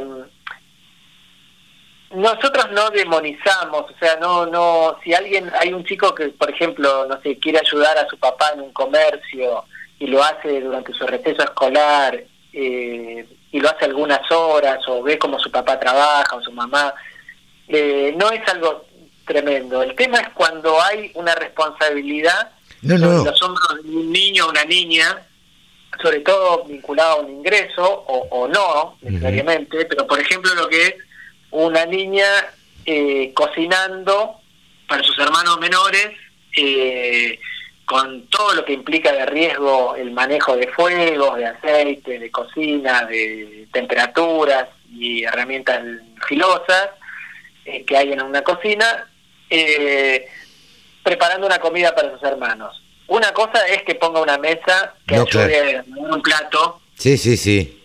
Y otra cosa muy distinta es que tenga la responsabilidad de un adulto. Sí, sí. Eh, así que obviamente si hay un niño que está en una manga, bueno, me parece que es un lugar de riesgo.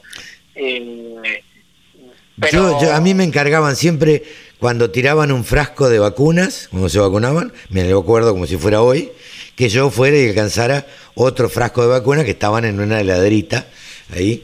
Y esa era toda mi función, digamos, ¿no? Bueno, ahí ahí hay como una tarea así, eh, bueno, vinculada también como a, a cierto aprendizaje o, o participando en un segmento que hay algo que, que no está vinculado ya o al animal o a algún lugar de riesgo.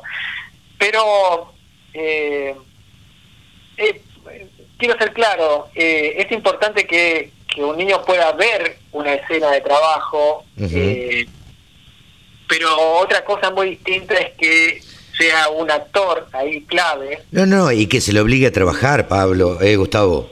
No, no, no. Está claro eso. Esa, esa es la diferencia. Entonces, eh, y aparte, bueno, hay una ley argentina, no es lo que uno considera, sino que hay una ley que Claro. dice que todas las actividades por debajo de los 16 años están prohibidas. ¿no? Gustavo, fue un gusto charlar con vos. Eh, nos has clarificado un montón de cosas acerca de, del trabajo infantil y, y bueno, de este ciclo de seminarios de la OIT de Argentina para visibilizar estos temas que me parecen sumamente importantes. Eh, Bueno, muchas, muchas gracias, Carlos. No, a vos y este y bueno, y te convocamos eh, en algún otro momento charlaremos para ver cómo cómo siguen este estas cosas acá y si tienen números, la verdad es que nos gustaría mucho eh, darle difusión porque es la manera de, de, de cuantificar, ¿no? Cuántos chicos están trabajando en la Argentina y en qué y en qué rubros. Así que muchas gracias por tu atención y desde ya a disposición también. Bueno, gracias a ustedes. Adiós. Gustavo Ponce, punto focal de trabajo infantil, trabajo forzoso y trata de personas de la OIT, Oficina Argentina, ha pasado aquí en los micrófonos de la Radio del Campo. El sector agroindustrial es el que más mano de obra ocupa en la Argentina. Nos merecíamos una radio. www.laradiodelcampo.com Y hasta aquí hemos llegado a una edición más de Nuevos Vientos. En el campo. Así es, mi amigo Sebanini del otro lado de la línea y yo, Carlos Montarcé, haciendo este programa que llamamos Nuevos Vientos en el Campo por la Radio del Campo. Todos los sábados y los domingos, los fines de semana, ahí estamos firmes. Los sábados a las 10 y los domingos a las 12. Chau, Cevita, nos despedimos hasta la semana que viene. Sí, Carlitos, hasta la semana que viene que va a haber otro programa espectacular como este y que lo vamos a disfrutar con todos los amigos que nos escuchan cada sábado, cada domingo en, en esta radio que hay que escucharla todo el tiempo, porque esta radio... Porque tiene programas de todo el país, Evita. Pero claro, amigo, pero claro que sí. Además está buena, ¿eh? Además está buena. Chau, Evita. Te mando un abrazo. Buen fin de semana. Gracias. Abrazo enorme y saludos para todos. Salud.